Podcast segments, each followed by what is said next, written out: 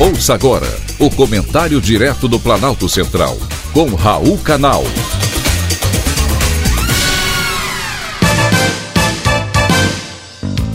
Queridos ouvintes e atentos escutantes, assunto de hoje: FAB testa supersônico.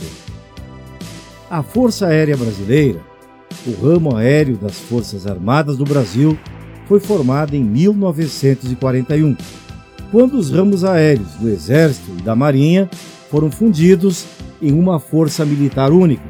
Tanto a Força Terrestre quanto a Força Naval transferiram seus equipamentos, instalações e pessoal aeronautas para a nova Força Armada.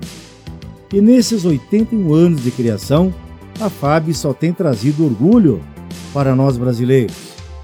Li recentemente no site da CNN Brasil que a FAB desenvolveu um projeto de tecnologia hipersônica que pode garantir ao Brasil o domínio da tecnologia de motores Scramjet para impulsionar veículos hipersônicos.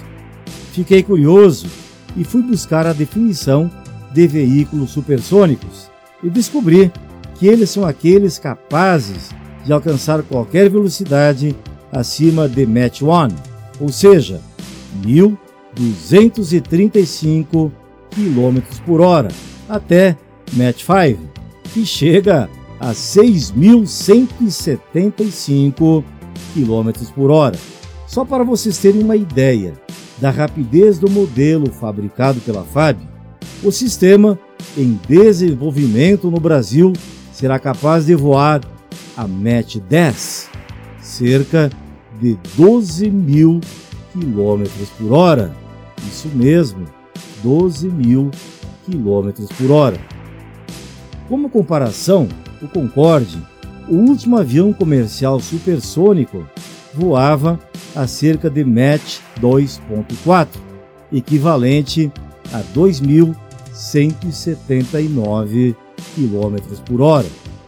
Isso significa que é possível fazer voos incrivelmente rápidos e, diferentemente de motores a jato, o Scramjet não possui partes móveis, como compressores e turbinas que comprimem o ar nas câmaras de combustão. Esse tipo de propulsor também dispensa os sistemas de ignição. Entramos na zona hipersônica, um território que está sendo explorado por pesquisadores brasileiros do Departamento de Ciência e Tecnologia Aeroespacial da Força Aérea Brasileira.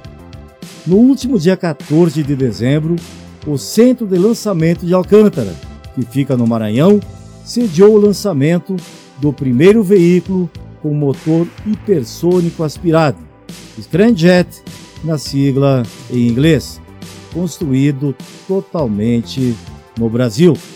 E ele foi batizado com o nome de 14XS, batizado assim em homenagem ao 14 bis de Alberto Santos Dumont, que voou pela primeira vez em 1906. Porém, enquanto o avião de Santos Dumont contava com motor de meros 50 HP de potência que permitia um voo de cerca de 30 km horários, o propulsor Scramjet do 14XS gera em torno de 5.000 HPs e alcançou uma velocidade próxima a Mach 6, seis vezes a velocidade do som.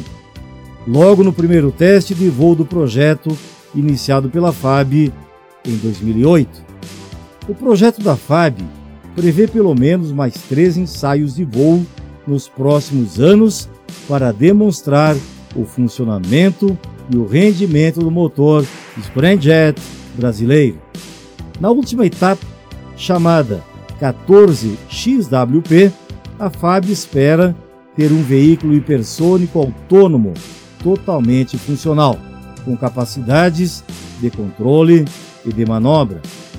A FAB relatou à CNN que o Scramjet apresenta vantagens como ganho de espaço de carga útil, redução do peso total de decolagem e da quantidade de combustível necessário para a operação da aeronave que poderá ser de aplicação civil ou militar em velocidade hipersônica. Com esse projeto, o Brasil entra para o seleto clube de nações que estudam o voo hipersônico, como China, Estados Unidos e Rússia. E seja qual for a escolha de sua aplicação, o resultado final do projeto 14X será a máquina mais rápida projetada e construída no Brasil. Parabéns, parabéns sim à Força Aérea Brasileira. Foi um privilégio ter conversado com você.